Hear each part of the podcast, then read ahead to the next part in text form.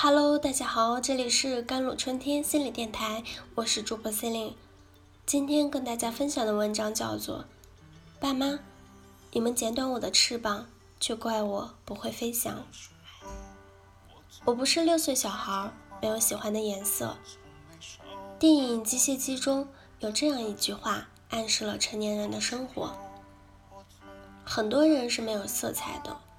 一份有趣的外国研究发现，这几年越来越多的人害怕休假，患上了周末焦虑综合症。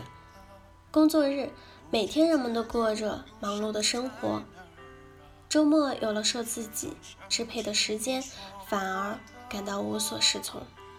没有规划和安排的空闲时间，成了最大的焦虑制造机。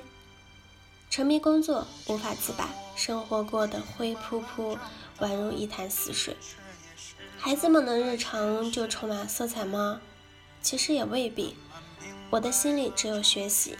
未成年人那里也有一句和成年人相似的调侃：百分之五十四点六的小学生，百分之六十一点四的初中生，百分之六十六的高中生，放学后几乎没有和朋友一起玩耍的时间。课堂内外皆是学校，学习之余不谈人生。数据还显示，百分之九十以上的父母会和儿童探讨学习问题，但百分之三十一点五的父母从不和孩子谈论怎么交朋友。百分之三十八点六的父母从来不和儿童谈论什么是爱。除了学习还是学习，不少孩子被迫从起跑线上开始，走上了和成年人相似的人生。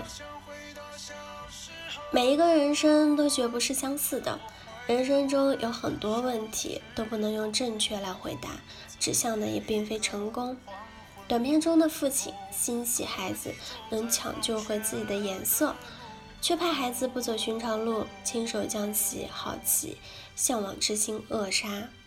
亲情本该让人生变得丰富而充满勇气，现实中却制造了种种的束缚。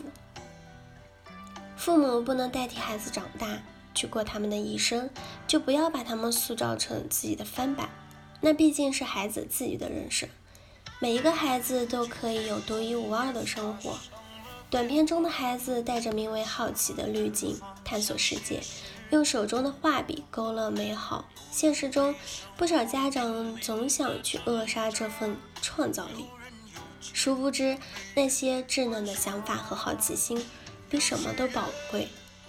日本动画《蜡笔小新》中有这样一个故事：科学家发明了一台机器，把所有人的梦境连接到一起。在梦里，他们的想象力有多大，脚下代表梦见的球体就有多大。睡梦中，他们能实现一切想要实现的愿望，满足一切渴望满足的要求。大人们的梦往往是现实的延续，想要更多的钱，想活得体面些。他们脚下代表想象力的球是小小的一颗。孩子们的世界充满天马行空的想象，他们在梦里用对世界的好奇，构建出了无比巨大的幻想世界。长大后的世界不容易，但至少儿童时期曾有过童话，而很多父母正逼着。自己只有几岁的孩子，早早忘记孩提时的美好，你知道吗？人长大了就变笨了。一位外国小哥曾通过火柴人视频来阐述好奇的意义：知识是一种快乐，而好奇则是知识的萌芽。好奇教会了我语言，好奇带我去看狮子座流星雨，好奇促使我。尝试造一个尽可能高的塔，令我完成学业、学习微积分。好奇可以让人一口气读完一本书，掌握更多的知识。好奇促使人们解开很多很多门。好奇创造了前进的动力和乐趣，也让我们不断思考为什么去解决问题。好奇心和想象力可能是孩子窥探这个世界最好的方式。罗素兰说：“扼杀思想的人是最大的谋杀犯。”在孩子们心中种下好奇的种子，比把他们培养成机械学习的机器重要太多。救救孩子，更要救救大人。不是所有的父亲都能通过拥抱恢复颜色，因为这不仅仅与孩子有关，也和自己有关。孩子们被束缚在桌椅板凳上，大人们被束缚在办公桌前。